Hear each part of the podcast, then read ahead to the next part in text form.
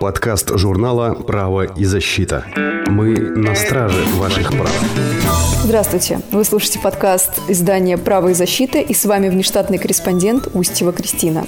В настоящее время все обеспокоены развитием ситуации с коронавирусом. Вопросов поступает крайне много, а ответы есть далеко не на все из них. Известно только одно Огромную ответственность за жизни людей сейчас несут врачи. Ведь именно они находятся на передовой и без отдыха лечат пациентов. Причем как зараженных ковидом-19, так и другими заболеваниями. Тема нашего подкаста – работа медиков во время пандемии. Один анонимный источник из Филатовской больницы согласился дать несколько комментариев и рассказать, в каком же режиме сейчас вынуждены работать врачи, на какие два условных лагеря они разделились, с какими трудностями сталкиваются и чего больше всего опасаются. Также в врачи поделятся прогнозами, связанными с продолжением карантина и режимом самоизоляции в России.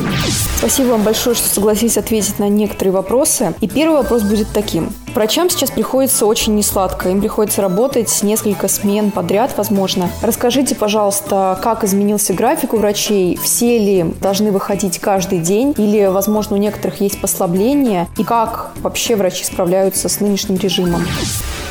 Принципе, врачей и медицину сейчас в целом можно разделить на государственную медицину, муниципальные больницы, которые оказывают помощь пациентам с коронавирусом, и частную медицину. Так вот, частная медицина сейчас здорово просела. Многие ушли на удаленный режим работы, работают только по предварительной записи. Большую популярность сейчас приобретает такая услуга, как телемедицина, удаленные консультации. А что касается касается врачей и медицинских сестер, которые работают в государственных клиниках, им, конечно, сейчас приходится очень тяжело. Они работают в авральном режиме и неделями, а то и месяцами не видят своих близких. Ну и, конечно, подвергаются большой опасности. Очень много зараженных среди врачей. И чисто психологически то, что люди долго не бывают дома, не видят своих детей, родителей, это, конечно, действует очень угнетающе и не способствует способствует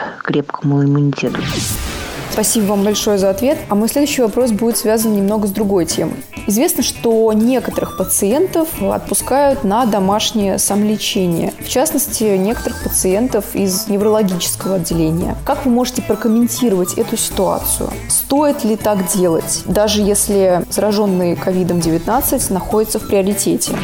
Я бы, наверное, могла дать прямые такие комментарии, если бы я являлась главным врачом больницы. Если посмотреть на это несколько отстраненно, в этом есть своя логика. Места освобождаются в порядке приоритета. Сейчас форс-мажорные обстоятельства для всех. И для экономики, для всех видов бизнеса. И то же самое происходит в медицине. Поэтому вынуждены делать выбор. Естественно, если в этой ситуации нет угрозы для жизни пациента, которых выписывают. То есть, если это, в принципе, возможно сделать по медицинским показаниям, тогда, конечно, делают выбор в пользу более тяжелых и более сложных пациентов.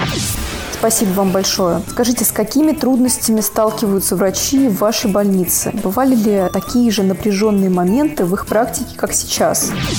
В нашей больнице, так же как, наверное, и во многих других, большую трудность представляет то, что врачи сами боятся заразиться, принести вирус домой к своим близким, к детям, к пожилым родителям. Вторая большая трудность, которая относится именно к городским больницам, это непосильные нагрузки. Помимо того, что в принципе сутки отдежурить очень тяжело. Тяжело физически, морально, если есть сложные пациенты. А тут пациенты это сложные все. Еще ситуация очень сильно усугубляется тем, что врачи работают в защитных костюмах и в маске. В этом работать очень тяжело. Поэтому физический дискомфорт плюс эмоциональная усталость плюс тот момент, что люди просто по-человечески скучают очень по своим близким, все это в совокупе, конечно, здорово осложняет ситуацию.